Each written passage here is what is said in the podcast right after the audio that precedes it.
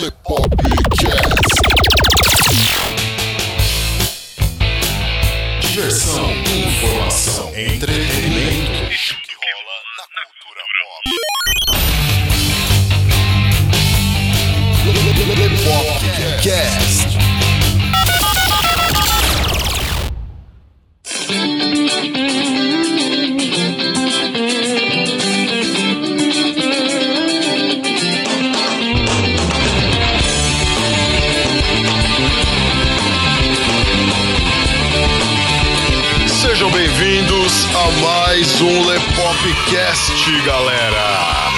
Aqui quem fala com vocês é o Léo Favareto.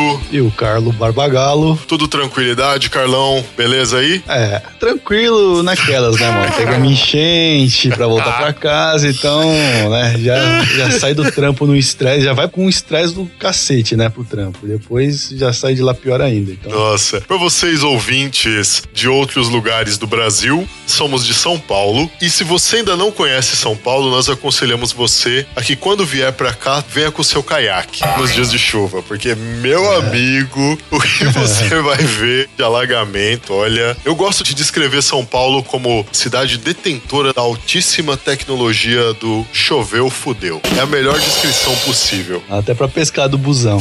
Pode crer, né?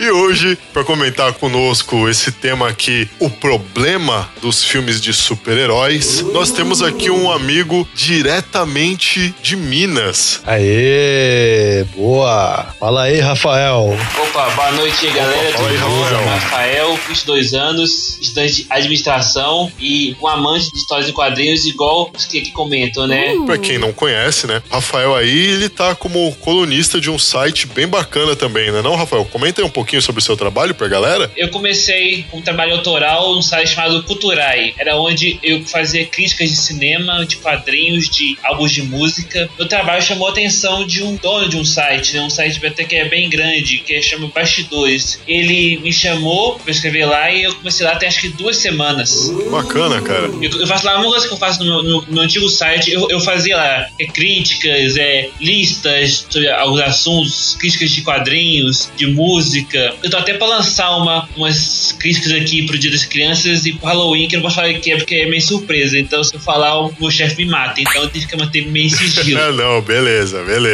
Assim que esse podcast for publicado, né, essas críticas já vão ter ido pro vão ar, né? A gente coloca o link delas aí pra galera poder é, acessar. Leiam lá as críticas do Rafael, galera, porque são muito boas, são muito bem pontuadas. Ele escreve muito bem e entende bastante também do assunto, né? Por isso que a gente chamou ele pra fazer parte dessa gravação aqui com a gente. Então, galera, vocês conferem esse bate-papo aqui com a gente logo depois da vinheta.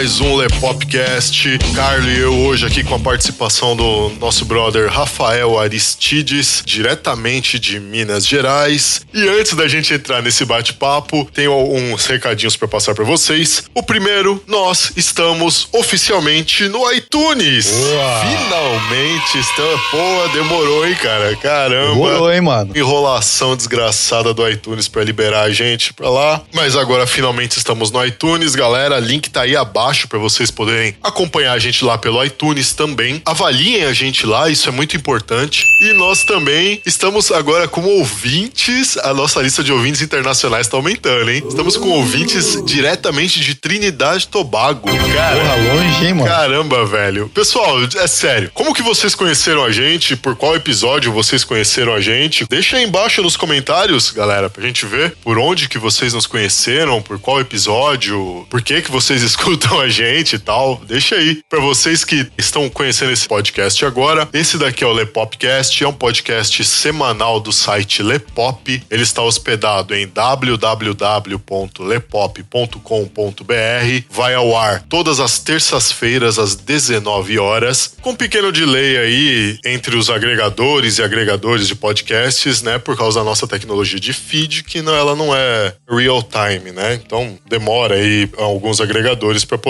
atualizar o feed, mas 19 horas você tem a opção de entrar lá no site e fazer o download por lá mesmo, se você não quiser esperar que o seu feed atualize. Estamos também aí no YouTuner, nós estamos também lá no Ouvindo Podcast, da galera do nosso amigo Fábio Franzoni. Fabião, um abração aí para vocês. E também lembrar vocês que o Lepopcast integra a galera do Esquadrão Podcasts. Todos os links estão aí na descrição para vocês conferirem. Vão lá, ouçam esses outros podcasts, são muito bacanas, muito legais mesmo. E a vocês que nos escutam agora, muito obrigado pela participação, pela interação de vocês. Acessem lá o nosso site, vejam as matérias, vejam o nosso conteúdo, se inscrevam no nosso canal no YouTube e bora lá! Partiu. Galera, nós resolvemos fazer essa gravação aqui porque, assim, os filmes de super-herói, tipo, tão bombando. Os caras levaram anos aí, Hollywood levou anos pra poder pegar as manhas, né, de fazer filme de herói, né, adaptar personagens das HQs pras telas do cinema. A gente vê ainda que nem sempre essas adaptações estão sendo aí muito bem feitas, né? Tem uns casos horríveis aí. A gente vai falar que os filmes de herói hoje são o que foram os filmes de western no passado. Porque todo mundo que trabalhava com filme de herói, né? E no passado um monte de gente queria trabalhar com filme de western, né? Era exatamente isso que eu ia falar. O que os westerns foram ontem, hoje nós temos em questão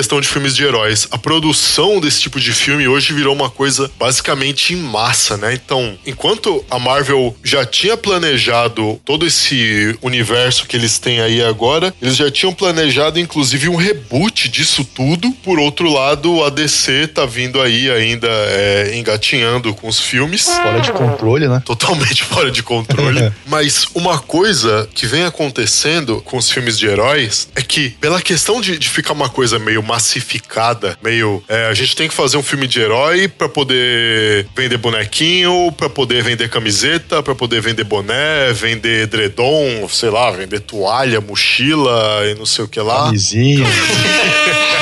Não, acho que isso aí não, e não fizeram, não. Eu acho que eu nunca vi. No futuro, Olha, eu não talvez. duvido não, viu, cara? Eu não duvido não, cara. Mas, assim, com tudo isso, por essa questão de ficar uma coisa meio massificada, o cuidado com a forma como se adapta os heróis pro cinema vem diminuindo com o tempo. Não se tem mais uma preocupação em histórias com muita profundidade pro cinema. Essa é uma das coisas que vocês vão nos ouvir discutindo isso ao longo desse podcast. Eu acho que pra gente começar de uma maneira bem simples, pra gente ir abordando o tema, eu acho bacana definir o que é um herói. Acho que é mais fácil pra galera que tá ouvindo a gente é, entender a profundidade da coisa, no bom sentido. no, no bom sentido, né? Agora, vamos lá, galera. O que é um herói? Pra mim, na minha concepção, eu vejo como pessoas que arriscam a própria vida ou não pra salvar a vida de outras pessoas, animais, sei lá. Não necessariamente que o cara tem que ter poderes, tem que ter alguma coisa, a tecnologia avançada pra poder ser um herói, né, mano? Eu vejo dessa forma. Eu não sei vocês. Certo? Eu concordo com o cara quando ele fala que um herói é aquele que arrisca a vida dele pra poder ajudar os outros. Mas eu acho que a visão do herói, ela aumenta mais do que isso. Tipo, a gente pega aquele povo que faz trabalho comunitário na África, leva comida, coisa porque aquele povo passa fome na África. Eles são heróis, mas eles não estão arris- arriscando a vida deles. Então acho que um abarca várias coisas. Eu falar que um herói é aquele que pensa em ajudar as pessoas e, e não pensa em ganhar nada com isso. Acho, acho que esse é o termo que eu definiria bem pro herói. Alguém que é um bom samaritano, alguém que quer ajudar as pessoas e não quer ganhar nada com isso. E arriscar na vida ou não. É isso que eu penso do, do termo herói. Sim. Interessante. Eu vou levar a coisa um pouquinho mais além ainda pra trazer uma reflexão pra galera aqui. Somando tudo isso, isso vai soar um pouco estranho pra algumas pessoas, mas tá, vamos com calma, vamos por partes, galera. O herói é aquele que fica dividido entre o que a lei diz e o que a moral diz. Porque não necessariamente uma lei é moral. Prova disso aí é que umas centenas de anos atrás aí era completamente legal você ter escravos. E a moral era justamente você lutar contra o escravagismo. Aí você vê a questão da divisão que eu tô falando, né? Entre ficar ali entre o que a lei diz e o que a moral diz. O herói, a representação do herói, ainda mais pelas HQs, ela chega exatamente nesse ponto aonde o cara fica dividido entre obedecer à lei e perceber a, a limitação do agir pela lei e o impulso moral que ele tem de sobrepor a lei para que ele consiga fazer o bem a outras pessoas.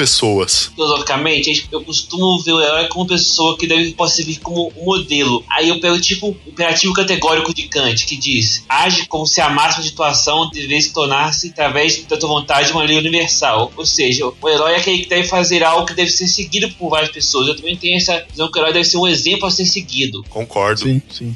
Inclusive, assim, eu queria ressaltar um exemplo de ato heróico que ocorreu aqui, se eu não me engano, acho que foi no ano passado, aqui em São Paulo. Foi na Catedral da Sé. Ah, manjo. Que um mendigo, né? É um mendigo lá que ele foi intervir num caso de, de que uma mulher estava sendo usada como escudo humano lá, né? Numa fuga com a polícia, numa troca de tiro com a polícia, eu não lembro direito É, o ocorrido. Em 2015 isso. Foi 2015 aí, boa, valeu. O criminoso, né, usando a mulher como escudo humano, né, ameaçando a vida dela, com uma arma na cabeça dela, e aí chega, chega lá um mendigo, puxa a arma e vai pra cima do cara, e nisso ele cria uma situação pra aquela mulher poder fugir, e nessa daí o mendigo acabou sendo alvejado e perdeu a vida. Sim. Mas você veja aí o, o nível desse ato heróico desse mendigo. Ele não pensou duas vezes em ceder a própria vida dele para que a vida daquela mulher pudesse continuar. Isso, pra mim, é a máxima do ato heróico.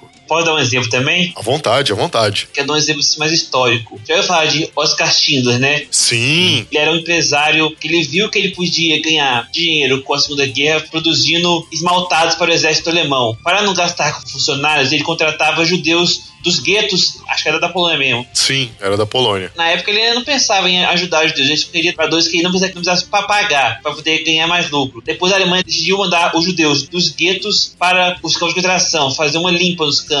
Aí, vendo a crueldade dos nazistas com os judeus, ele decidiu que iria agora usar, usar sua fábrica para poder salvar judeus. Aí, então surgiu aqui aquela famosa a lista de Schindler, que mais de 1.200 judeus ele conseguiu salvar da morte certa, porque ele colocou como funcionários. Tinham vários judeus lá lista que nunca tinham trabalhado com nada disso, que ele colocou na lista só para não serem mortos. Ele colocou arriscou a vida, porque se ele fosse pego, ele, ele, ia ser- ele ia perder tudo, ou ele ia ser morto diretamente, ou seja, ele, ele arriscou a vida dele, tudo que ele tinha, para poder salvar esses judeus. Tanto que ele foi planejado como justo entre as nações, por Israel. Eu acho que um grande de, de herói da, da história da humanidade foi Oscar Schindler. Sim, sem dúvida. Ele perdeu toda a fortuna que ele conquistou, ele faliu para tentar ta- salvar os judeus dos campos de concentração. Ele faliu, ele perdeu toda a grana dele para tentar salvar, salvar os judeus. É exatamente isso, a questão do ato heróico, de você colocar a segurança do outro acima dos seus próprios interesses. E o pior é que tem cara que gosta de, de achar que jogador de futebol é herói, né? velho? Eu não sei aonde. Eu não sei aonde, cara.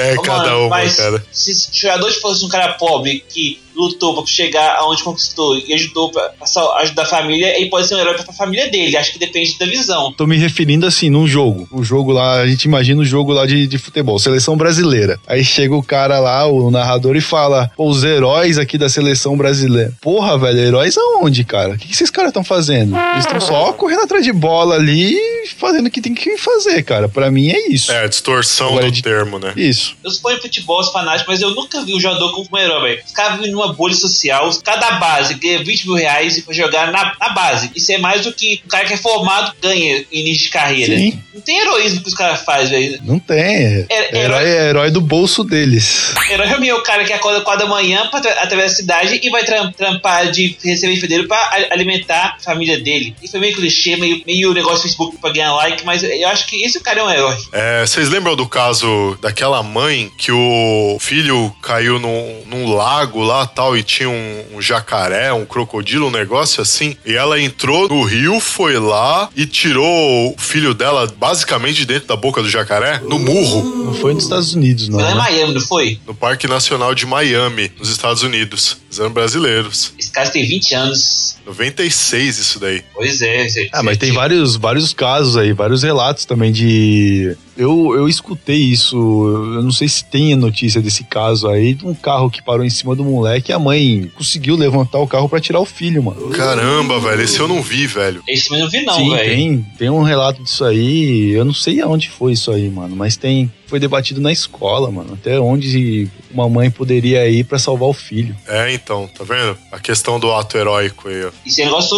falei da física. Como é que uma mulher conseguiu derrubar um, um carro de pesar acho que mais de 100 toneladas? Tem explicação É. física isso, velho. Tem explicação física, é chamado de surto de adrenalina. Saiu até na super interessante quando a revista era boa. né?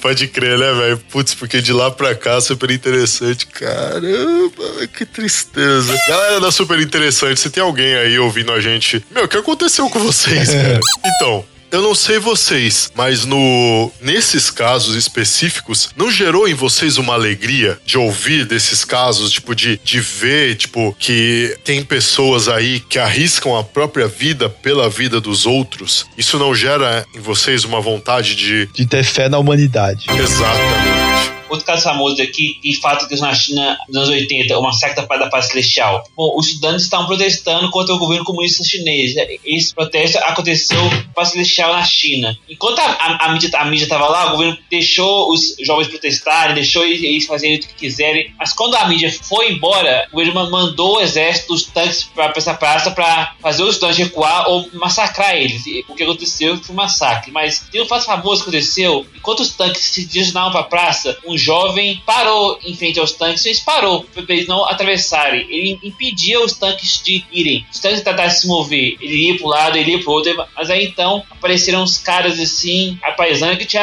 acho que eram caras do governo chinês, sei lá. Provavelmente. E até hoje ni- ninguém sabe quem que é esse, esses jovens, não, mas ele virou um símbolo assim, de resistência a governo autoritário. Seja quem for, cuidaram para que ninguém soubesse o nome da pessoa. Ah, com certeza, né? Certeza. Mais um ato heróico pra lista. Vocês não se sentem não só comovidos, mas impulsionados quando vocês ficam sabendo de histórias como essas? Ah, sim. Com, cer- com Com certeza. certeza. Que nem eu disse, tem aí a possibilidade de voltar a ter fé na humanidade, né? Essa é uma parte do herói, que nem a gente falou aqui, né? Que é a mais impactante. A mensagem que ele passa, né? A mensagem de esperança que o herói passa. Aquela mensagem de. É, tem é, que ser forte, tem que você- ser. Tem Isso. que resistir a, a Você isso. tem, que, você tem que resistir a isso. E é engraçado que o herói inspira os outros a isso sem sequer mencionar isso. É simplesmente o fato de uma pessoa só, no caso o herói, chegar e fazer que aquilo automaticamente começa a inspirar outras pessoas. Esses fotógrafos que estavam lá,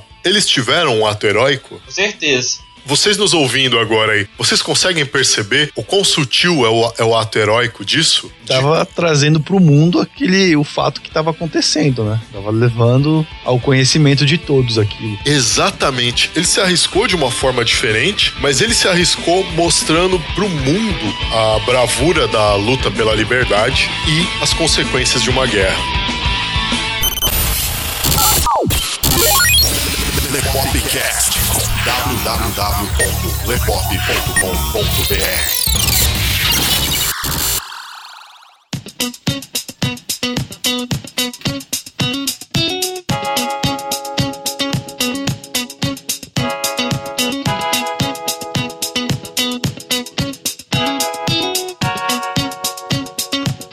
agora que nós definimos aí o que é um herói, um ato heróico, o que faz as pessoas reconhecerem um herói, a gente vai trazer isso agora para a questão dessa adaptação dos quadrinhos para as telas. Qual tem que ser a premissa de um bom filme de herói? Ó, eu acho que tem que manter pelo menos a, aquela a história base dele tem que ser mantida, né? Precisa manter as características do personagem, né? Como ele nasceu como herói. Um bom exemplo dessa, dessa questão assim, eu pelo menos não sei se em algum momento a, a Marvel, Marvel e a Sony têm planos pra fazer isso, né? Mas mostrar como que veio aí o Homem-Aranha, né? Porque no filme mesmo ele só fala, ah, você foi picado por uma aranha. Mas e, e esse momento? Velho, o problema é que já teve o filme do Tom Maguire, que mostrou sendo picado. Teve o filme do Andrew Garfield, que mostrou sendo picado. Ah, não sei se eles vão querer voltar de novo. que- Ah, mas, Eu é, mas eu acho que pra um, pra um. A gente tá falando de um outro herói. Tá reiniciando a história do Homem-Aranha. Seria importante você, pelo menos, mostrar esse, esse momento, porque é ali que nasceu o Homem-Aranha. Maioria do show sabe, conhece o Homem-Aranha, conhece a história dele, a história do tio Ben, sabe que é de um ato egoísta dele que ele perdeu uma das pessoas que é mais importante na vida dele. Acho que as pessoas têm a, a ideia de como surgiu o Homem-Aranha. Acho que focar nisso seria acho que perder dinheiro pra Marvel e perder tempo. Acho que é o que eu penso, assim. Acho que duvido que eles vão querer focar nisso. Só em, em flashback, talvez, no máximo. É, não. Alguma coisa pra poder você falar assim, ó, que nasceu o Homem-Aranha, beleza. Não pegar você fazer uma história toda, falando, não, aqui aconteceu dessa forma, né? Detalhando tudo. Mas pelo menos é, fazer mais do que eles fizeram no filme, né? Do que só um comentário, um breve comentário. Tem uma referência, pelo menos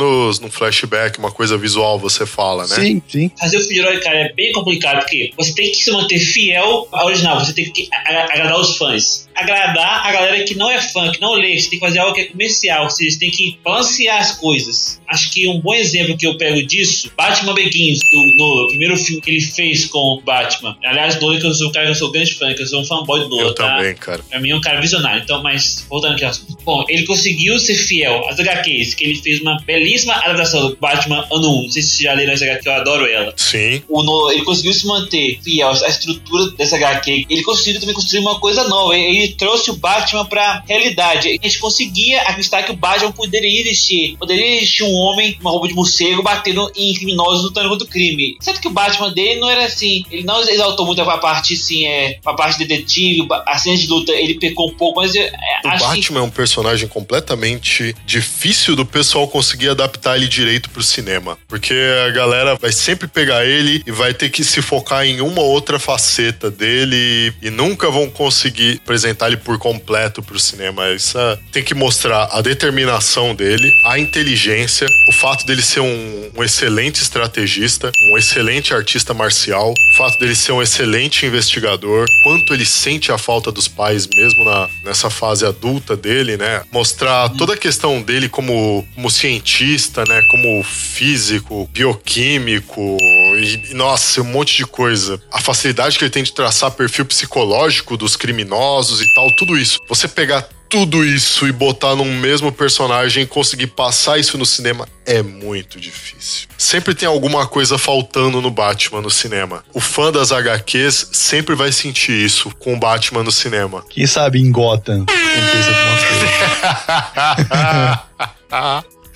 Oh, outra HQ muito boa que isso também foi a HQ O Homem que Cai, do Dennis O'Neill, HQ de 1989, e aborda sobre a morte dos pais do Batman. Não sei se vocês leram essa. Cara, eu vi essa HQ pra comprar uma vez e eu não tinha grana pra comprar ela. Eu fiquei tão puto com isso. Essas coisas me entristecem também, mano. Nossa, mano, que merda isso. Essa HQ tem um tempo que eu li, ela, ela pega a parte mais do a morte dos pais do Batman e conta ele viajando pelo mundo, iniciando seu, seu treinamento pra virar um, um, um morcego. Eu lembro que a cena final da HQ, ele estudando na biblioteca, na biblioteca aí entra um morcego pela janela. Essa cena é famosa até, a inspiração pra criar a identidade de Batman. Sim, que isso vai aparecer lá no Batman ano 1. Se disfarçou de mendigo tal e saiu pelas ruas e arruma confusão, é preso, aí arruma uma briga lá com os polícia tal, consegue escapar com ferimento, aí entra na mansão e ele tá lá pensando na mansão, né? Ele pode se curar tal, mas ele, ele quer uma resposta a todo custo do que ele tem que fazer e tal, e ele chega lá e, pai, o que eu faço? Olhando pro busto do Thomas Wayne, né? E aí nessa hora o morcego entra pela janela, assim, quebra a janela e entra, né? E aí vem de frente com ele. Aí ele vem e chama o Alfred. Essa cena é muito foda na HQ. Acho incrível que nem, nenhum filme do Batman adaptou essa cena, velho. Eu acho essa, essa cena tão foda. Então, vocês nos ouvindo agora, vocês estão percebendo. O ponto-chave é você fazer uma boa fundamentação para que ele se torne um herói. Ele tem que ter sofrido algum trauma muito grande. Ele precisa de um peso com ele a ponto de ele não se conformar com ver pessoas passando por algo semelhante ao que ele passou, ou saber que pessoas podem vir a passar por aquilo que ele passou. Acho que depende, porque a Mulher Maravilha, ela não teve coisa grave com ela, ela apenas decidiu ir ao mundo dos homens e virar uma heroína. Acho que ela é um caso, à parte, assim, mas só devagando mesmo. É, o Capitão América também. É aí que tá. Eles têm uma inconformidade de lidar com o sofrimento alheio. Tanto o Capitão América quanto a Mulher Maravilha, né? Eles não conseguem aceitar o sofrimento alheio. Usado para conseguir apoio para os Estados Unidos entrar, entrar na Segunda Guerra. Ele foi um produto marketing. Não que tenha sido uma ideia, uma ideia ruim, mas ele nasceu assim, né? O que movia ele era exatamente a questão de Sim, sim, ele sim. tá vendo outras pessoas morrendo na guerra, alguém precisa impedir aquela guerra e ele não consegue ficar parado sem fazer nada. E se a gente pensar que o Jack Kirby que criou ele, o Jack Kirby era judeu, filho de pais que estavam fugindo da Alemanha. Aí a gente vê que que isso é mais forte quando a gente pensa que o seu criador é- era um judeu. Exato. A gente tá falando de são exemplos para super- super-herói. A gente vai falar o filme que foi o estopim pra isso, que é o, o Super Superman do Donner. Um filme que mostrou que fazer filme de heróis podia ser algo rentável e comercial, também ser fiel ao Superman do Donner, com o Christopher Reeve. Ah, sim, verdade. É, porque ninguém achava que fazer o filme de herói podia ser algo que podia render. Aí o Donner pegou o Superman, que naquela época já era um dos personagens mais rentáveis das HQs, e levou ele pro cinema, mostrando que podia ser algo que podia render algo sem parecer muito galhofa, assim, espalhafatoso. Foi bem visionário, né? Tanto que hoje, né? Quando, quando você para pra ver, tem um intervalo aí de, entre 3 a 9 meses, tem um filme de herói saindo. Não, esse ano teve o quê? Teve é, Logan, Guardiões da Galáxia, Depois veio do Guardiões veio a Mulher Maravilha, não foi? é, Isso. depois veio Homem-Aranha, agora vai ter o Thor, agora Cinco Ente- filmes de heróis em um ano. e tem a série dos Defensores também. Exato, exato. Ainda teve a série dos defensores, pode crer. E então o Justiceiro também entra na lista, né? É, e o Justiceiro ainda, ainda sai esse ano ainda. Cinco, seis, sete, se a gente for contar as séries, né? Não, oito, né? Porque teve Inumanos ainda. Inumanos acho que foi a pior merda que a Marvel já fez em toda essa história teve Inumanos. Um negócio assim horroroso, meu Deus. É zoado aquilo mesmo. Puta, cara. Olha. Ai, meu Eu Acho que Deus. todo o dia, da, o dia da série eles pegaram pra fazer o dentinho. Que já boa na série foi, foi A série do, do Raio Negro sai esse ano ou é o ano que vem? ano que vem. Podia acabar com essa série da CW e fazer séries que só tem ligação com o DCU. Porque, na boa, nunca gostei de Arrow, Flash, nunca gostei dessas séries. É, cara, a gente. O Carlos aí acompanha. Ah, eu gosto do Flash, velho. Eu Flash. gosto do Flash. Ah, o problema do Flash é que na série ele é um cara bundão, ele só resolve o crime com a ajuda do Cisco, ele nunca faz nada, Sim, sozinho. é até pra isso ir no banheiro, até pra ir no banheiro ele pede ajuda. E se você for ligar aqui, o Flash nunca tem dificuldade pra vencer a galeria de vilões. Ele sempre fez isso de gato de sapato, porque ele passou apenas foi o Flash reverso. Se vocês pensar, o Flash ele é um cara da polícia forense, ou seja, ele é um cara inteligente. E na série ele é burro pra cacete, ele não faz nada sozinho. Pois é, né? Não, faz não. Na série ele toma um cada piau, velho, dos malucos, velho, que dá até dó, mano. Como é que é lá? Meu nome é Barry Allen e eu sou o homem mais rápido da Terra. Até. E sempre aparece, e sempre aparece um cara Até mais chegar o rápido, vilão, mano. né? Até, até chegar o vilão da temporada, né? Porque. Ai, meu Deus, cara. Bom, antes que a gente comece a dar exemplos de, de péssimas produções de heróis.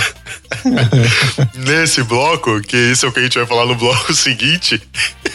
Vamos, vamos fazer a alegria do pessoal aqui, né? Vamos, vamos trazer bons exemplos de produções de heróis aqui pra galera, né? Citou aí o Superman, Batman Begins. Eu gostaria de poder citar Homem-Aranha, mas eu tenho tanta raiva da- daquele Toby chorão que eu não consigo gostar Ah, mano, eu gostei daquela trilogia, velho. Eu também gostei. A história é boa, os vilões eram bons, os secundários eram bons, mas o casal de fala, que era a Mary Jane, que era aquela pessoa insossa, seca, que não tinha nada a ver com a HQ, Kirsten Dunst, ela não faz um filme bom desde que ela era criança e teve isso com um vampiro. Sim.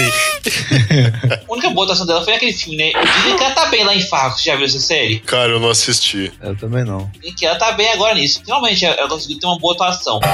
O Toby, eu acho que ele é um bom ator de drama. E o Aranha tem a sua parte dramática, mas o que mais que a gente lembra dele é, é o cara que fica zoando todo mundo, tirando sarro das pessoas, e quase não tem isso no filme do Sam Raimi. Acho que ele tentou abordar muito drama esqueceu do humor do, do Aranha. Essa parte me incomoda um pouco. É, não que esse Homem-Aranha não seja um filme engraçado, porque ele tem os momentos dele engraçado que você, mano, você se mija de rir, velho.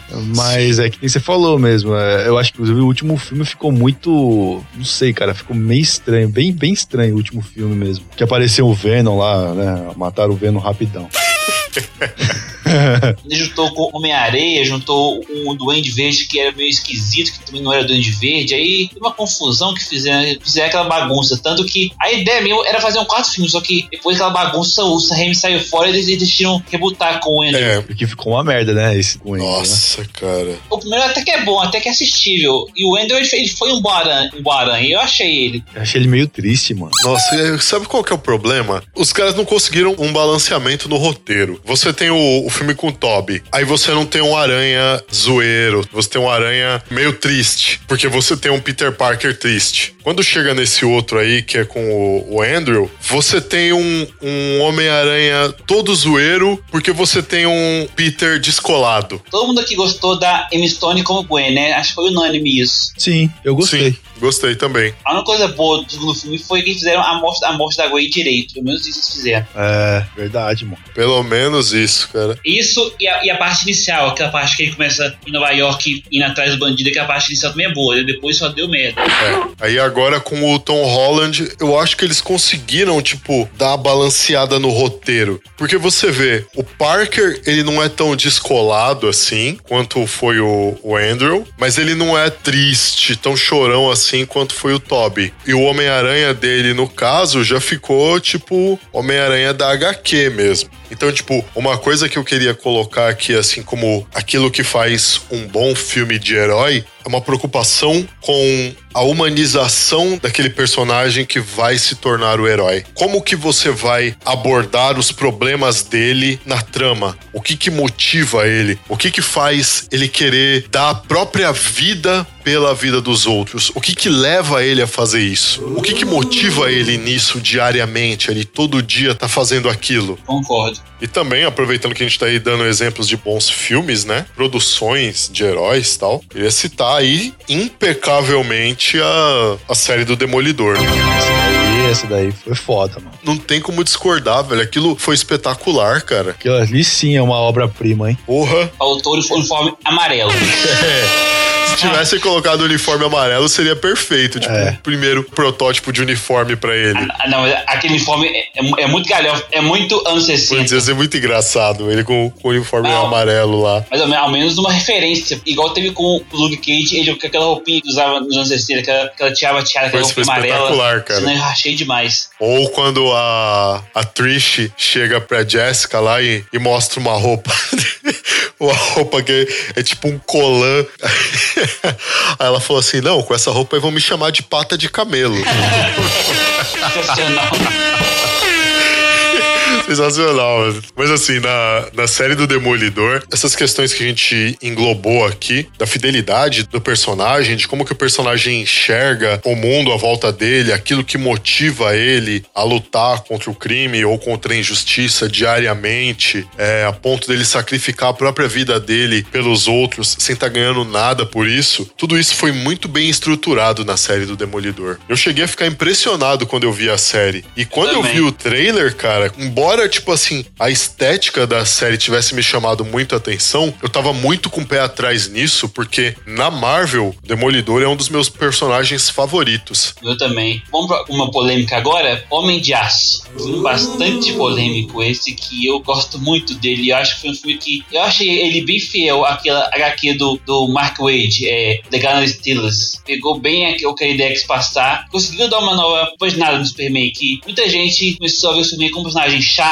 escoteiro, sem Sim. graça. Esse filme mudou muito que as pessoas viam o Superman. Eu conheço gente que começou a, a gostar do Superman por causa desse filme. Mesmo esse filme tendo algumas coisas meio discutíveis, tipo a morte de Jonathan Kent, que eu achei que podia ser bem mais elaborada. O fato do Superman matar os Zod, que eu achando que o filme dele assim, aceitável, acho que muitos fãs do Superman são conservadores, não aceitaram. Acho que foi um filme assim, bem feito. Cara, olha, eu vou além, viu? É, na minha opinião, dos filmes da DC, do projeto do universo expandido da DC, que me agradou mesmo até o momento, só o Homem de Aço, né? Esse daí, né? Do Superman, e o da Mulher Maravilha. De resto. Eu gostei também do, do filme, não assisti a Mulher Maravilha ainda, né? Ainda, velho?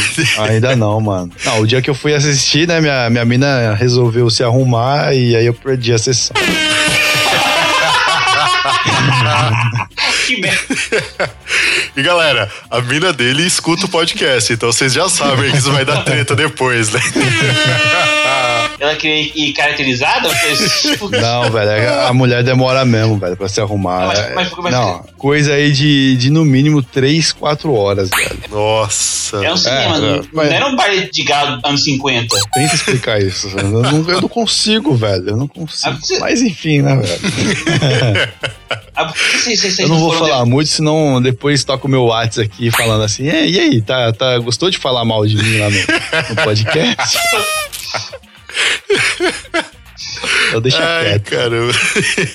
Corte isso aí, hein, Léo. Não, nem a pau. Mas, por- mas por que vocês, vocês não foram outro dia? Quando eu resolvi ir, já tava pra sair de, de cartaz. Nossa. E aí o, a gente foi ali no, no Cinemark, né? Do Extra Anchieta. E aí eles estavam com problemas de, de funcionários ali, então, tipo, a última sessão tava se encerrando às 10h30. A gente chegou em cima do, do horário e já não tinha mais é, ingresso. Aí Ó, parabéns, viu? 10 de 10. Boa, 10 de 10. Aí, pra completar minha felicidade, eu baixei. Eu consegui baixar o filme aqui. Aí veio a legenda em coreano. Supimpa, hein, mano? Ó, ó, eu falei, puta que pariu, viu, velho? Mas filme que costuma ter em cartaz ainda, a legenda costuma ter legenda assim, meio coreano, chinês. Puta que pariu. Aí eu falei, puta, mano, eu vou, vou, eu vou esperar sair em DVD aqui, depois eu. Ah, Inclusive, eu tava na Americana, já saiu já. Só falta comprar só. bom, então, voltando aqui pro, pro caso do Superman. Ah, não, né? Vai, vai lá. Você ia, você ia falar, né, que você gostou dos filmes e tal. Ah, eu gostei, eu gostei do, do Superman, esse eu consegui assistir no cinema, né? Basicamente, assim, do, do universo da DC aí, o Superman é o que mais me agradou, né? Eu não sei como que tá a Mulher Maravilha, então prefiro ficar por enquanto só no Super-Homem mesmo. Bom, acho que a gente já falou muito de DC. Vamos falar agora do filme da Marvel? Vamos? Acho que o melhor exemplo de filme bom de herói é Vingadores. Olha, inclusive eu falei isso no nosso Nepopcast lá, que a gente fala sobre os o universo Marvel nas telas, né? Os erros e acertos. E, cara, Vingadores, o primeiro Vingadores, o segundo mais ainda, mas o primeiro, cara, ele consegue dar um tom de filme de super-herói que é completamente diferente de tudo que eu já tinha visto até então.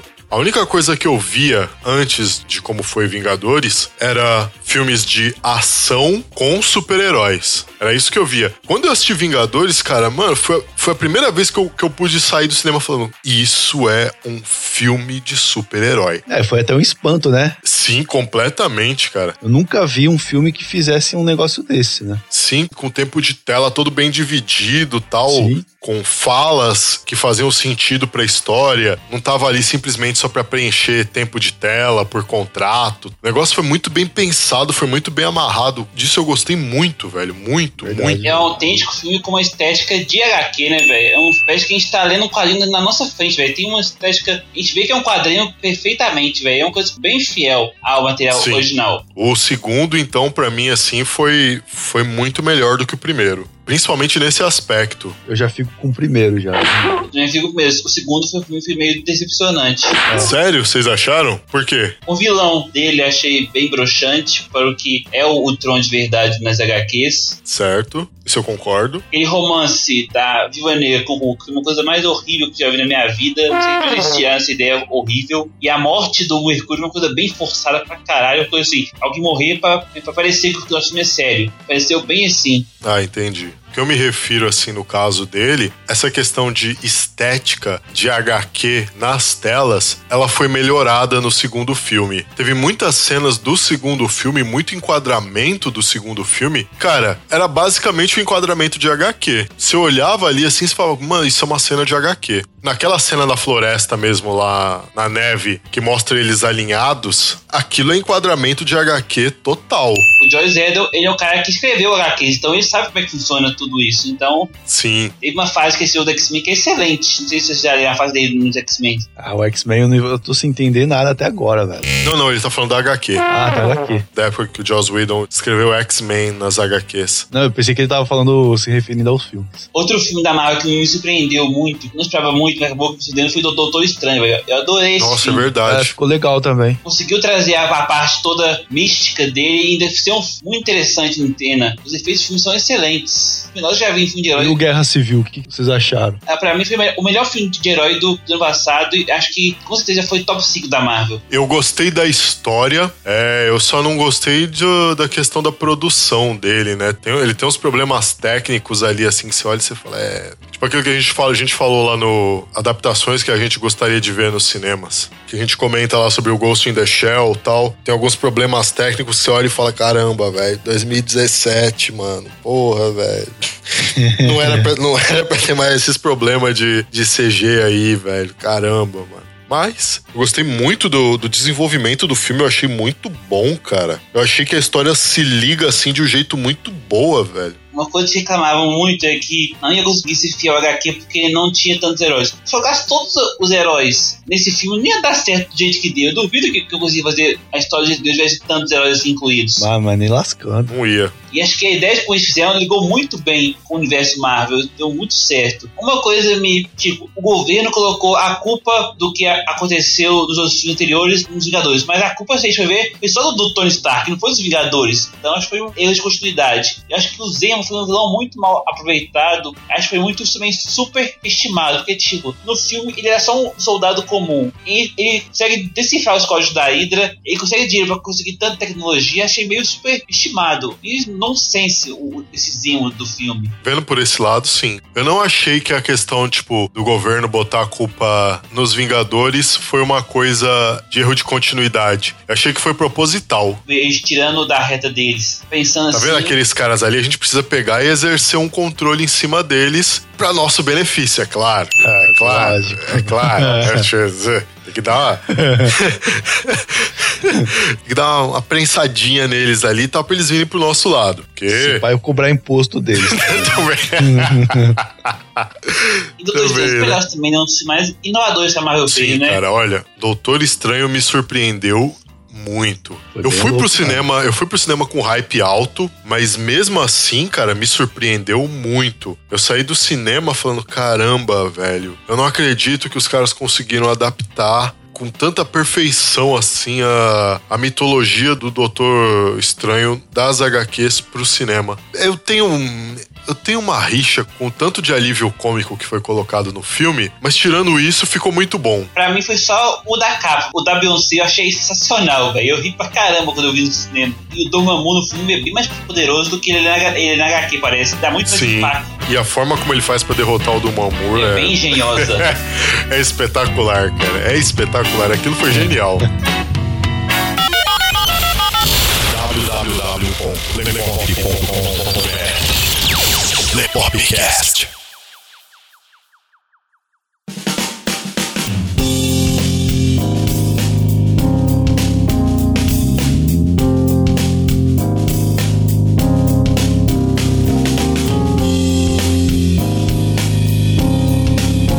Galera aí nos ouvindo, vocês puderam acompanhar uma primeira introdução a respeito do que é o herói, um debate filosófico.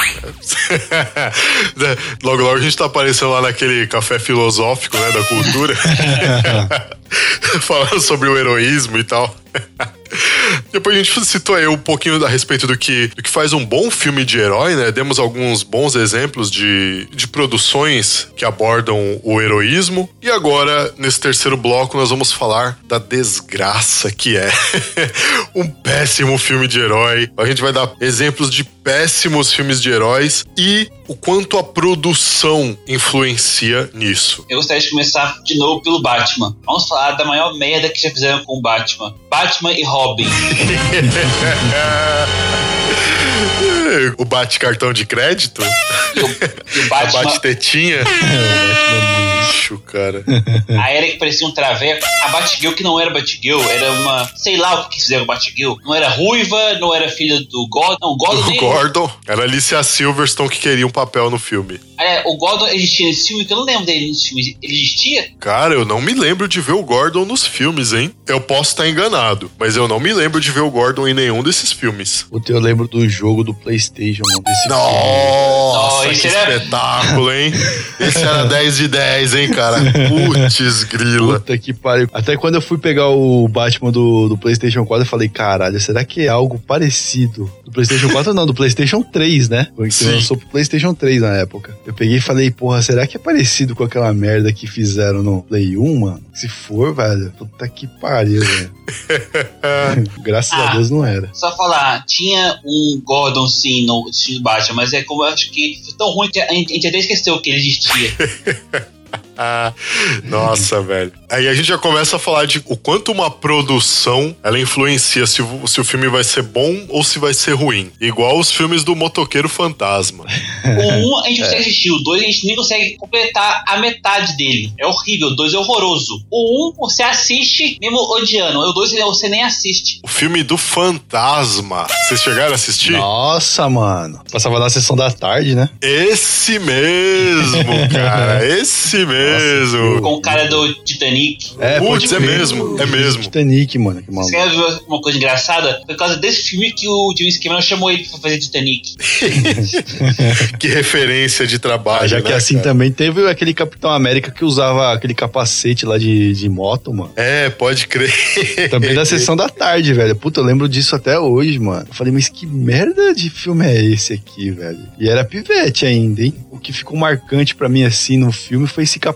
Eu falei, caralho, mano, mas que merda é essa que Eu colocaram? tô vendo aqui, é um capacete e tem um óculos. Tem roupinha, é- é- O que fizeram, mano? A releitura do Machine Man? Acho que é, mano. E o Doutor Estranho dos anos 70, que parecia um filme de pornô chanchado. Putz, esse eu não vi, cara. Precisa assistir, cara. Também teve um Quarteto Fantástico antes desses que fizeram um dos anos 80, 90, que tinha o robô no lugar do Tosh Humano. Não sei se esse, esse também. Nossa, esse eu não vi, cara. É, eu também não. Bom, se bem que Quarteto Fantástico, trazendo a coisa mais pra atualidade pra galera, a gente já pode aí mostrar aí, lista, ó. né? As três produções de Quarteto Fantástico, cara. Não salva nada. é incrível, velho. Eu acho que salva só o John Storm, que conseguiu ser bem fiel à contraparte dele na HQ. Ele é bem zoeiro e bem tirado mesmo. Só isso também. É, se você para pra ver só. O que, que fizeram com o Doutor Destino, velho? Nossa, cara, vergonhoso aquilo. O Conde da Lativéria virou aquilo ali que eu não sei, eu não sei descrever o que que era aquele Doutor Destino dos três filmes. Se você perguntar pro roteirista, o cara não sabe, não sabe te descrever aquilo. E sabe qual que é o mais bacana desses filmes de herói quando eles são ruins? Eles não partem do princípio que a gente deixou definido aqui, o que faz um herói, o que torna a pessoa um herói, um ato heróico tal. Não tem isso. X-Men, o confronto final. Nossa. X-Men você pode citar qualquer um, né? Tipo, tirando o First Class, você pode citar qualquer um, né? Agora sim eu posso dizer que eu não entendi nada. Eu só entendi até agora, X-Men. Cara, os caras detêm os direitos de todos os personagens do universo X-Men. E os caras ferram a linha cronológica de um jeito absurdo, velho. Como? Começou fazendo isso por causa de, de confronto final. Meio que eles pegaram uma saga foda, que é a Fênix Negra, e fizeram aquilo, aquilo. Aquilo. Eu, eu, eu consigo chamar, de aquilo. Você não sei Pois é. É a mesma coisa quando você vê o, o Deadpool do Ryan Reynolds antes, né? Antes daquele acerto com esse Deadpool novo. Não era Deadpool, era, sei lá. E que quando que você aquilo. vê o, o Ryan Reynolds como Lanterna Verde. E se a gente pensar, o confronto final, quem ia dirigir era o Brian Singer, como ele fez com os outros dois. Ele saiu da produção ele queria dirigir Superman O Retorno. E acabou que as duas coisas deram errado, tanto Superman O Retorno, tanto o final. Né? Superman Retorno tem até uma- umas cenas legais, que é a cena do avião, dele carregando aquele monte de terra, só que é um filme muito parado, não tem uma ação, você não fica assim, você sente um tesão vendo o filme. Até que é é legal a homenagem ao filme do Donnie, ao Reeve, mas você, ele tentou fazer um filme que é dos anos 70, nos anos 2000, você tem que fazer, colocar uma ação inovação, uma coisa diferente. Pode ser você tentar fazer tudo igual. Verdade. E assim, vocês nos ouvindo, parem pra analisar que a gente definiu no primeiro bloco a questão do ser herói e do, do peso do ato heróico tal. Procure isso numa produção ruim. Veja se vocês encontram. Pensem aí em algum filme ruim de herói que vocês assistiram, que vocês consideram como um filme ruim. Tenta achar esse, esse fundamento no filme. Vê se vocês conseguem encontrar. Se tiver, mu- é muito mal feito. É. É, é muito. É feito nas coxas. A gente já comentou em outros The Popcasts. Parece que o, o roteirista ou o diretor, quando é o diretor que escreve o roteiro, quando pensou em fazer é, algum desses filmes, ele não pensou na história. Tipo, ele tinha na mente dele uma cena, ele tem aquela cena inteira na cabeça dele, ele acha aquela cena muito foda e tal, e ele constrói o, resto do filme a partir daquela cena. Não interessa se aquela cena é uma cena na abertura, no meio ou no final do filme. Então ele constrói todo o resto do filme pra linkar aquela cena. Isso acontece muito nesses filmes ruins, quando alguém te fala de algum desses filmes ruins e você não consegue lembrar de mais nada na história a não ser uma única cena bem feita. Você quer exemplo disso daí melhor do que o, o filme lá dos X-Men, na hora que o Noturno aparece, que ele invade a Casa Branca? X-Men 2. É, você lembra de alguma coisa a mais? Ah, mas X-Men é diferente, né, velho? Eu gosto desse filme. Acho que é um bom filme, X-Men 2. Ele tem muito problema, velho. Se você para pra pensar entre o 2 e o 1, um, o 2 tá melhor. Isso é Acho que o indiscutível. 2, o local heróico, é o Wolverine salvando as crianças da mansão. Acho que é uma cena heróica. A Jean Grey salvando os amigos é uma, é uma cena heróica. E também adaptou muito bem aquela HQ lá, Deus ama, o homem mata, que eu acho que é a HQ clássica dos X-Men. Todo mundo que faz X-Men de Sim, essa HQ deles. Quem não leu, fica a recomendação aí, ó. É muito boa. Eu acho que no, no X-Men o que zoou foi esse negócio de. Ah, isso aconteceu, mas depois não, não aconteceu mais. E fica nessa questão: o que, que realmente aconteceu e o que, que não aconteceu. Bagunça na linha cronológica que eles fizeram. É, A então, produção fez. Não é que seja um filme zoado, que seja ruim. Eu acho que foi essa questão aí, cara. Não souberam, não souberam determinar o que, que aconteceu, o que não aconteceu. Por isso, eu. Você faz de qual filme? De todos, Do- do- de todos, dos X-Men no geral. Porque aí você vê tem uma bagunça imensa na linha Mas cronológica. eu acho que só ruim mesmo foi o Wolverine e o X-Men 3. Eu acho que Dias do Futuro Esquecido, Primeira Classe. Ah, não, também tem o, o Apocalipse, que também não é um filme tão É bom porque assim. aí não. chega nesse do Dia do, do, do Futuro Esquecido aí que, meu, daí ali zoa com a linha cronológica toda. Aí você já fica sem entender o restante dos outros filmes. Tem muita coisa que acontece lá, que os caras mostram que aconteceu lá, que não acontece quando é citado no primeiro filme dos X-Men. É. E essa bagunça aí vem vindo em toda a produção dos X-Men. Toda, é incrível, cara. Mesmo assim, eu acho que a maioria dos resultados foram positivos. Mas fala, fala em bagunça, vamos pra cereja do bolo? Vamos falar daquilo que é uma realmente bagunça? Vamos falar do universo DC? Exatamente. Antes que surja alguém aqui dizendo: Lá vem os Marvete falar mal da DC, que não sei o que, blá blá blá. Não, fera, não. Já descemos o pau aqui na Marvel. Tenta um argumento melhor da próxima vez, tá? Esse argumento não cola, não. Cara, ai, velho.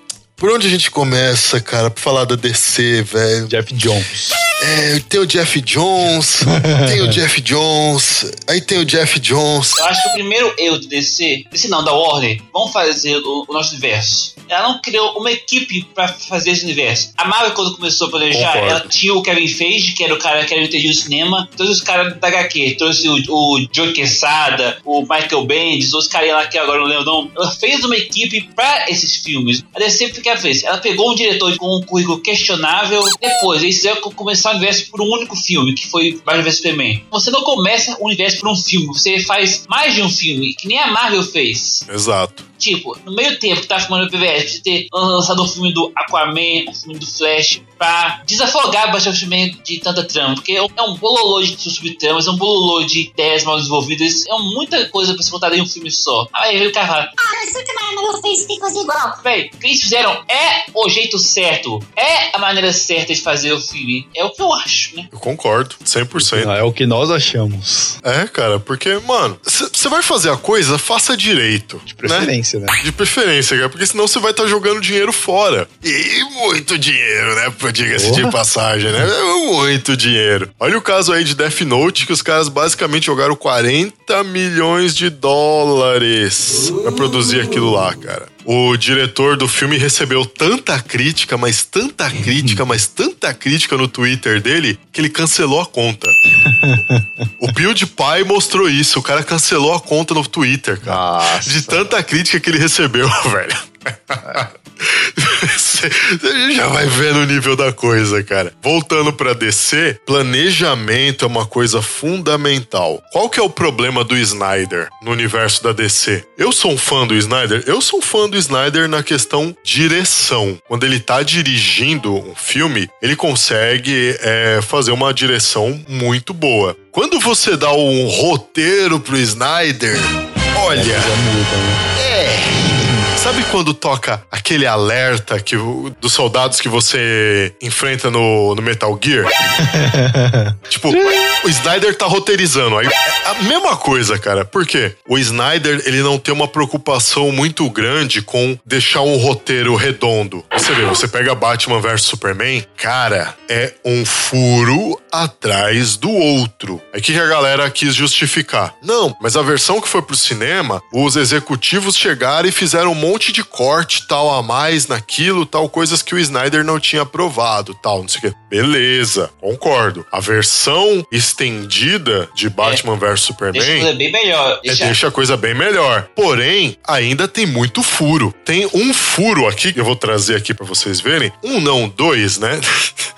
dois furos aqui de, de problema de roteiro desse filme foi. Primeiro, o Batman. Olha, olha o peso disso. O Batman, o maior detetive das HQs, que tem toda aquela preocupação de sempre ter um plano, é, de sempre investigar o adversário dele, de sempre ir atrás de tudo quanto que é informação a respeito do adversário para ele poder usar aquilo contra ele. O Batman não investigou a vida do Superman. Ele ficou sabendo que o Luthor tinha descoberto a fraqueza do Superman. Ele não foi atrás de querer investigar o Superman. Por quê? Se Batman tivesse investigado o Superman, ele teria visto que o Superman não oferecia perigo. Ou seja, não teria tido a briga. Geralmente ele odiou ele do nada. Ele, ele é um ódio irracional. E se você pensar que o Exato. Batman é um cara racional, um cara metódico, analítico, você não consegue ver ele odiando assim sem, sem pensar nas coisas. Exato. Ele só falou: putz, não gostei desse cara. Vou tretar Não- com ele agora. Vou na brigar mão. com Tem ele. uma frase no filme que fala assim: se houver uma única chance dele ser do mal, a gente tinha que considerar essa chance. Bom, é uma Beleza, frase- É concordo. uma frase ótima. Você parte, você parte daí. Não, porque ele já considerou que o cara é do mal sem investigar. Ele não partiu de Exato. Isso é uma frase que ele jogou ao vento. Foi um hipócrita.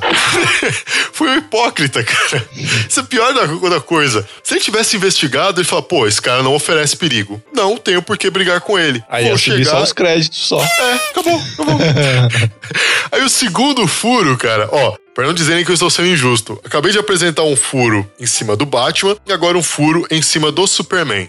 Vocês viram a construção desse Superman, a apresentação dos poderes dele em Man of Steel. Com certeza. Certo, Ficou foda pra caralho. verdade. Muito. É, é realmente super. Então você vê esse Superman com todos esses poderes que ele tem, com toda aquela velocidade que ele tem. O Luthor chega pra ele e fala assim: Olha, sua mãe é minha refém, eu vou matá-la. Você tem uma fucking hora pra matar o Batman e voltar aqui com a cabeça dele, senão eu mato a sua mãe. Caralho, velho. Uma hora, mano. Aquele cara vasculhava o mundo inteiro, cara, em uma hora. Sabe-se lá em quantas galáxias esse cara não ia vasculhar em uma hora, cara. Velho, e sabe qual que é o pior? O Luthor coloca a mãe dele em Gotham, ali perto de onde tava tendo a treta deles. E, e o pior, coloca ela numa cabine de chumbo tal, com isolamento acústico, pá, pra ele não ouvir o, o áudio dela tal, não sei o quê. Faz isso? Não, coloca ela num pier, de costas pra uma janela de vidro. Cara, era só ela ter sussurrado. Ele ia encontrar. é, Nossa, cara. Qual foi desse filme aqui? A gente vê em Man of Steel. Cara que veio pra ser a esperança. E ele termina o filme com essa ideia de ser esperança. Aí, antes dele ir lutar contra o Batman, ele, ele solta essa: Ninguém fica bom nesse mundo. Puta que pariu, velho! Pode assim? crer, né, velho?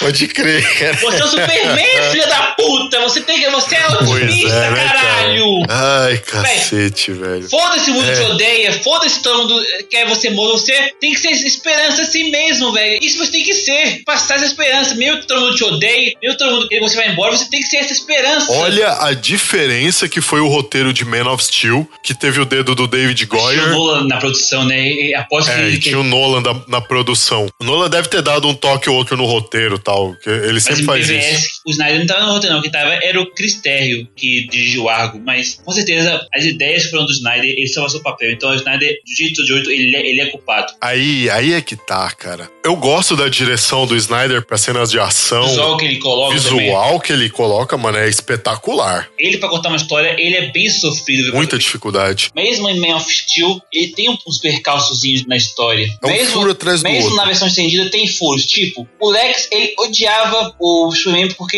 ele é um deus poderoso que tem que fazer tudo. É que ele faz, ele cria o deus poderoso capaz de tudo pra destruir esse outro deus. Hã? Exato. Ele simplesmente cria uma criatura que pode destruir toda a raça humana. É, tipo, ah, E pergunta, o que, que ele ia fazer quando o Superman morresse e esse criatura ficasse por solto? Achava que, que era só ele dar um ossinho que ela ia voltar pra ele de rabinho banana? Detalhe, que quem lê as HQs, ou mesmo quem não lê as HQs, mas que acompanhou as animações aí do é, Liga da Justiça e Liga da Justiça Sem Limites. Superman também antes, que veio antes. Sim, esse pessoal sabe o quão inteligente é o Lex. O Lex ia fazer um negócio desse de criar uma criatura que não, não é capaz de obedecer nem a ele? Jamais. E você vê no filme, na hora que ele cria o Apocalipse, coisa que ele faz é socar o Lex, tentar matar o Lex. Exatamente, ele vai pra cima do Lex, ele quer matar o Lex. É o, é o Superman que chega e segura a mão do Apocalipse lá, porque o Lex ia tomar o soco e ia morrer. Você vê a idiotice do cara. Por outro lado, você tem um Batman que não investiga nada, cara, daquilo ali. Tanto que quem montou a Liga da Justiça foi o Lex, cara. Ele montou o símbolo da Liga do... Ai, velho. Ele criou o símbolo da Liga da Justiça todinho, velho. Ele criou a, a É, logo com do... o símbolo, da, com logomarca, velho. Com logomarca da Liga da... Caramba, hein, mano. Esse negócio não,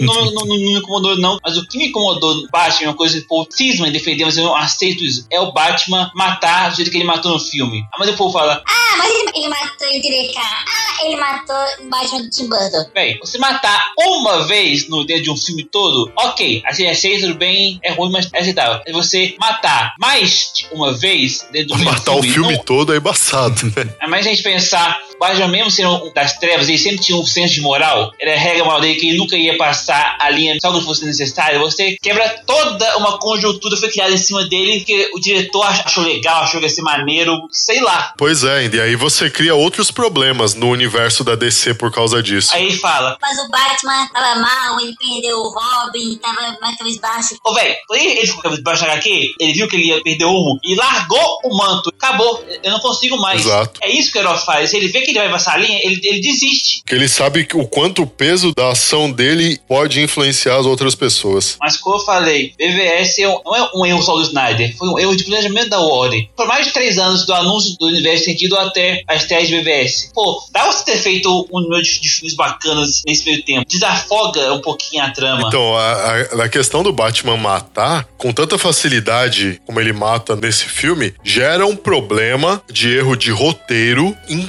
todos os filmes dali pra frente do universo da DC. Porque a gente sabe que a Mulher Maravilha sempre matou. Inclusive nas HQs, ela sempre jogou isso na cara do Batman e do Superman. Os meus inimigos não voltam. Vocês que ficam aí com esses problemas de vocês aí, tipo de querer prender os caras. Comigo não tem disso não, velho. Eu resolvo na espada. Aham. A Mulher Maravilha sempre teve isso. Mas se o Batman tem toda essa facilidade pra poder matar, por que que ele não matou o Coringa? Por Exatamente. que, que ele não matou o Coringa quando o Coringa matou o Por Robin? que, que ele não lá? matou outros vilões de, É, de Gotham? exatamente. Por que, que ele não matou o Lex? Você tá percebendo? Tipo, Vai se entender, pra ele né? é tão fácil assim matar, por que que ele deixou esses outros personagens viverem? Por que, que ele não matou o Charada, o Pinguim, o Espantalho, outros vilões que devem existir nesse universo? Por que ele salvou a Arlequina do Esquadrão Suicida? Deixasse morrer afogada, ué. Sendo justo, acho que essa cena foi depois de Batman vs Superman,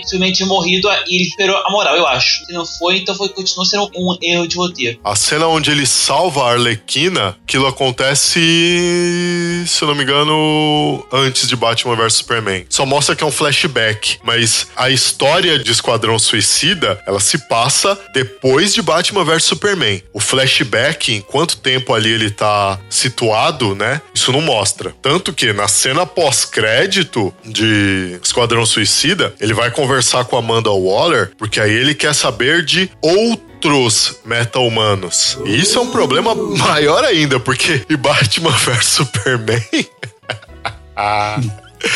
Ai, meu Deus do céu, cara. Em Batman vs Superman, você vê a cara de espanto do Batman quando ele pega os arquivos do Lex e ele se depara com meta-humanos, cara. Ele nunca tinha visto um meta-humano. Inclusive, tem uma matéria aqui no nosso site, galera que tá ouvindo. Façam a pesquisa, se eu esquecer de linká-la, tá lá como é, Esquadrão Suicida e o Erro Cronológico da DC nos cinemas. Esse é o título da matéria. Procurem aí que vocês vão ver direitinho eu demonstrando esse passo a passo desse erro aí, né, dos meta-humanos no filme da DC. Cara, a hora que ele abre os arquivos do Lex, ele toma um susto. Fala, meu Deus, meta-humanos. Ou seja, durante os 20 fucking anos dele de atuação, ele nunca encontrou um meta-humano, cara. E agora ele aceitou a ideia tão rápido com o Deus Humano e eles É, tipo, ah não, pá, tá aqui, pá, não sei o quê. Todo mundo sabe de Metal Humano. Essa organização secreta do governo que eu conheço a organização, porque ele chegou pra conversar com a Amanda Waller de igual pra igual, né? Então ele conhece a organização, olha o erro, olha o erro. Essa organização secreta que eu sei que existe,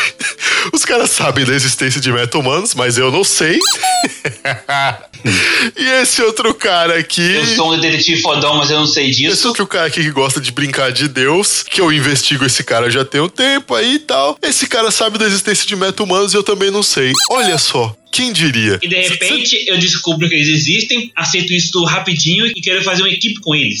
Exato. Vocês nos ouvindo, vocês estão percebendo o problema da coisa? Vocês conseguem perceber o quanto uma péssima equipe de produção, uma péssima base estrutural ali no, no filme de herói pode acarretar em, em uma história mal contada? Aproveitando o gancho, vamos falar desse filme que eu queria não falar, mas eu tenho que falar. Vamos falar de Esquadrão Suicida. Os maiores erros da história da humanidade.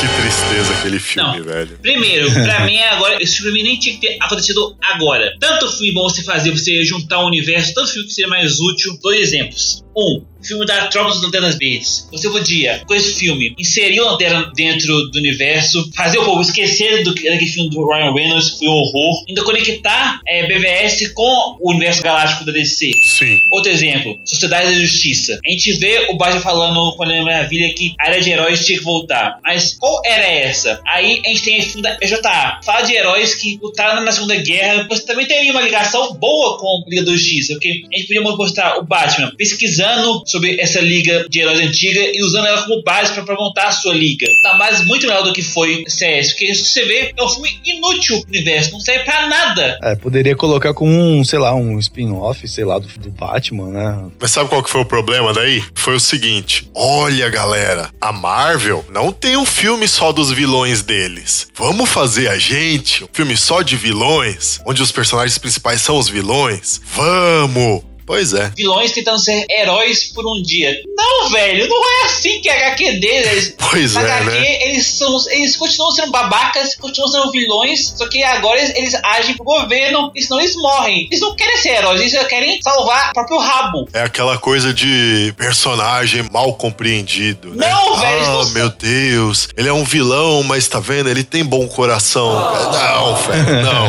Não, Não, velho. não é, não é assim, não. Complicado, hein? O Capitão Bumerangue, ele é um, um racista, um machista, um babaca, um dos vilões mais babacas da galeria do vilão do Flash, que não tem nenhum senso de, de moral. O pistoleiro é um mercenário que mata qualquer um por dinheiro. E no filme eles querem. Ah, os qualquer incompreendidos que querem servir de outra maneira. Eles não querem ser vistos de outra maneira, eles querem ser vistos do jeito que eles são. Eles amam ser vilões, eles não querem ser vistos de outra maneira, eles querem ser vistos do jeito que eles Exatamente. Eles são exatamente aquilo. A magia. Já leram Crise Infinita, aquela série gigantesca? Sim. A magia teve uma saga, lá, ela batalhou com o Espectro, que é um dos seres mais poderosos do DC, e ela batalhou contra ele dessa saga. Aí depois, no reboot da DC, os 952, ela derrotou a Liga da Justiça sozinha. Batman, Superman, todo mundo ela derrotou sozinha. Se eu chamar Constantine, Zatanna, Madame Xanadu, vou parar ela, porque não ia parar ela. Ou seja, uma vilã poderosa, foda pra caralho. No filme ela foi aquilo ali.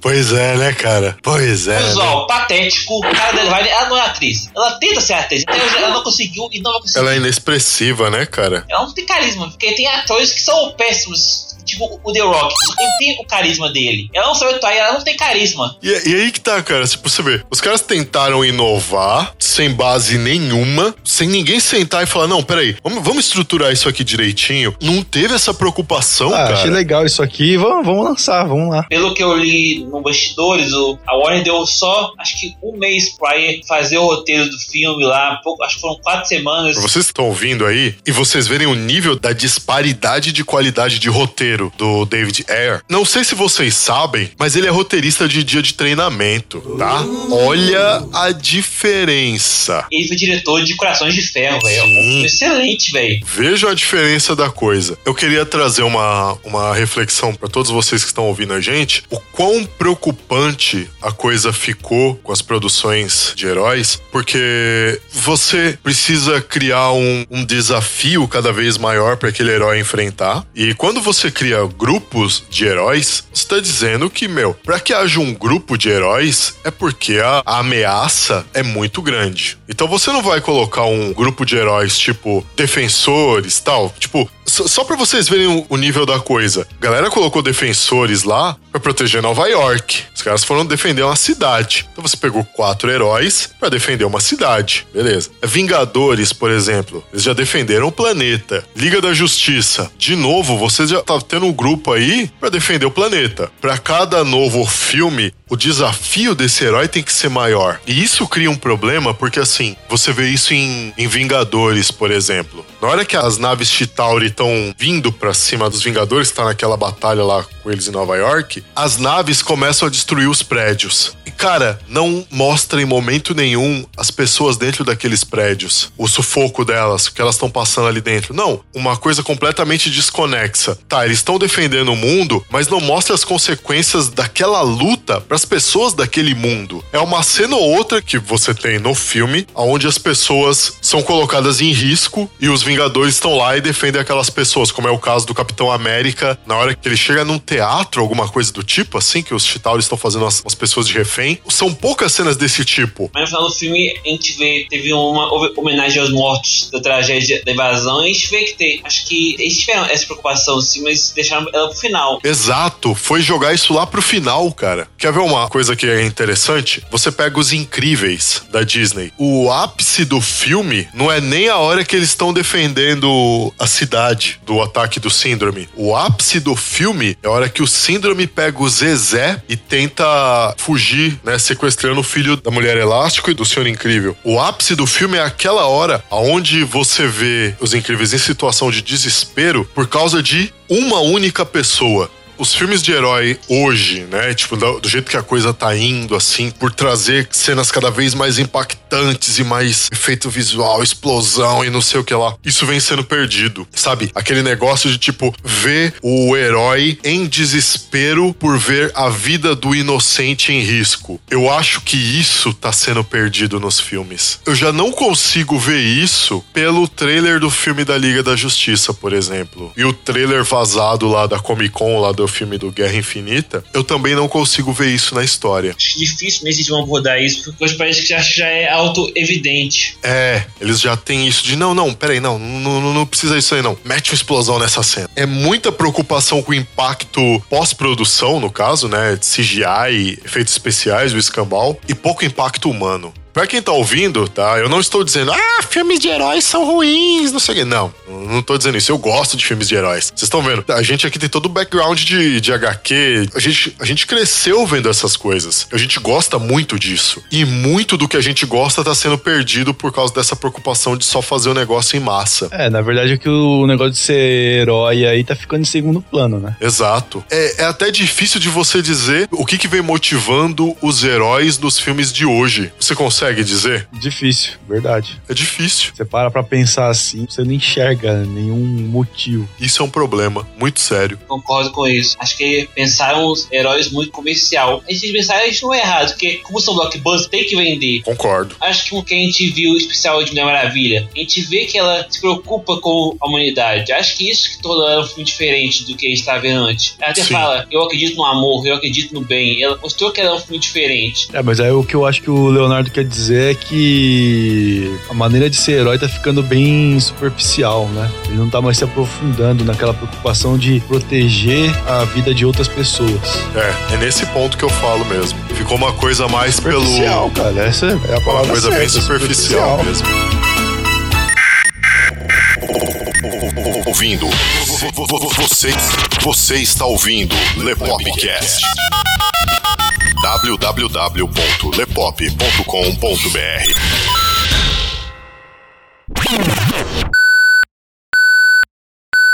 Atenção!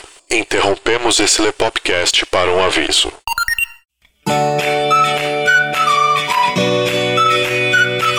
E aí, galera, na aqui é o Fábio Franzoni do podcast. Aqui é o Luciano Munhoz, host do Papo de Louco. Estamos aqui para convidar você para participar do encontro do Esquadrão de Ouvintes e Produtores de Podcast. A segunda edição do evento que une podcasters e ouvintes no mesmo local para um bate-papo da hora. Organizado por nós, do Papo de Louco Do podcast, e Esquadrão Podcasts. com apoio do Ouvindo Podcast e do Colabora aí. Para quem não conseguiu estar presente no primeiro, essa é a sua chance. Se você foi no primeiro, ajuda a gente a divulgar o evento e vem compartilhar esse espaço com a gente de novo. Para deixar o clima bem descontraído, estamos preparando um campeonato de Mortal Kombat 9 ou Street Fighter. A gente deixou uma enquete na página do nosso evento lá no Facebook E o campeonato será realizado com o jogo mais votado, e o ganhador do campeonato vai ganhar uma cerveja artesanal ou uma bebida de sua escolha que estiver no cardápio e com valor aproximado. E não para por aí. Além disso, realizaremos a gravação de podcast com os participantes sobre o filme da Liga da Justiça. Então se prepara, já sabe, né? Assiste o filme antes de ir. E no final do evento, vamos sortear um fone de ouvido sem fio. Curtiu? Vale lembrar que o evento tem entrada gratuita e será realizado no dia 25 de novembro, das 16 às 20 horas, no bar Gibi Cultura Geek, um espaço dedicado a nós, nerds. O Gibi Cultura Geek fica a 400 metros do metrô Vila Mariana, na rua Major Maragliano, número 364. Anota aí. Vale lembrar que não tem muitos estacionamentos próximo ao local, e como beber e dirigir não é uma combinação muito agradável, uma dica é vir de metrô para aproveitar tranquilamente o evento. Confirme agora sua presença no evento que criamos lá no Facebook. E se quiser saber mais informações sobre o EEOPP 2, vocês podem nos encontrar nas redes sociais como EEOPP 2017 no Facebook e no Twitter. Todos os links estarão aqui neste post, beleza? Esperamos vocês lá. Você foi devidamente avisado. Após o bip, o Lepopcast continuará normalmente.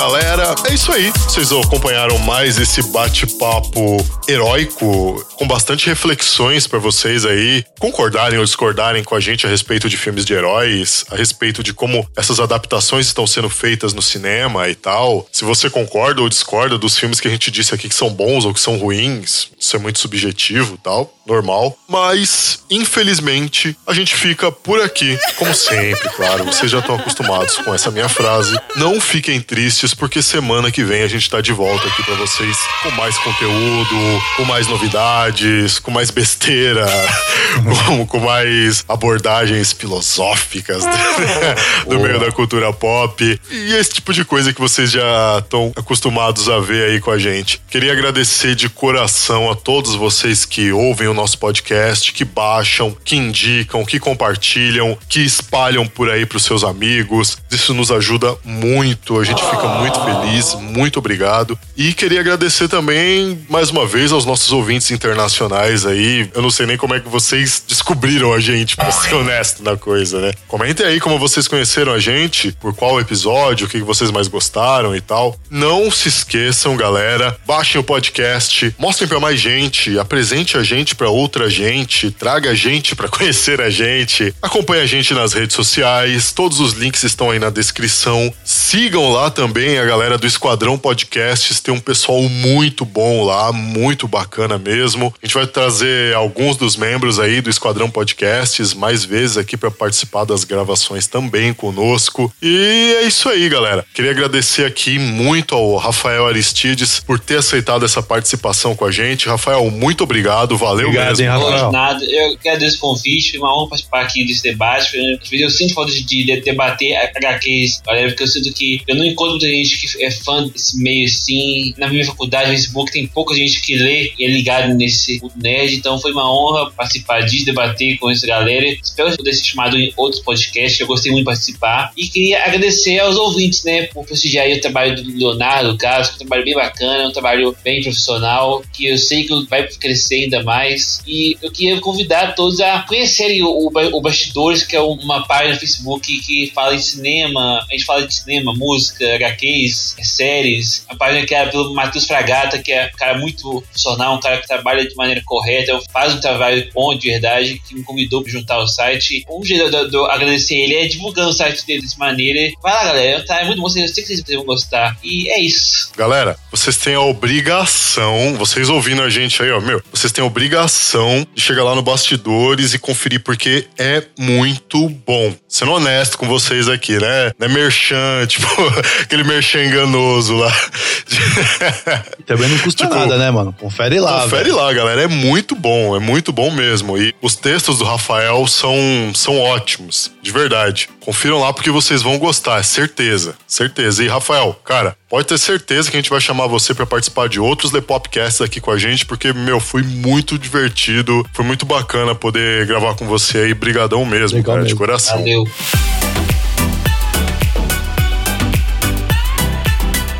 E vocês aí nos ouvindo, pessoal, muito obrigado mesmo. Tudo de melhor pra vocês. Não se esqueçam, semana que vem, 7 horas da noite, a gente tá aqui de novo com vocês com mais Lepopcast, beleza? Quem falou com vocês aqui foi o Léo Favareto E o Carlo Barbagalo. e a gente contou aqui com a participação mais do que especial do Rafael Aristides. Boa, valeu. Falou, galera, abração, até mais, tchau, tchau. É. Valeu.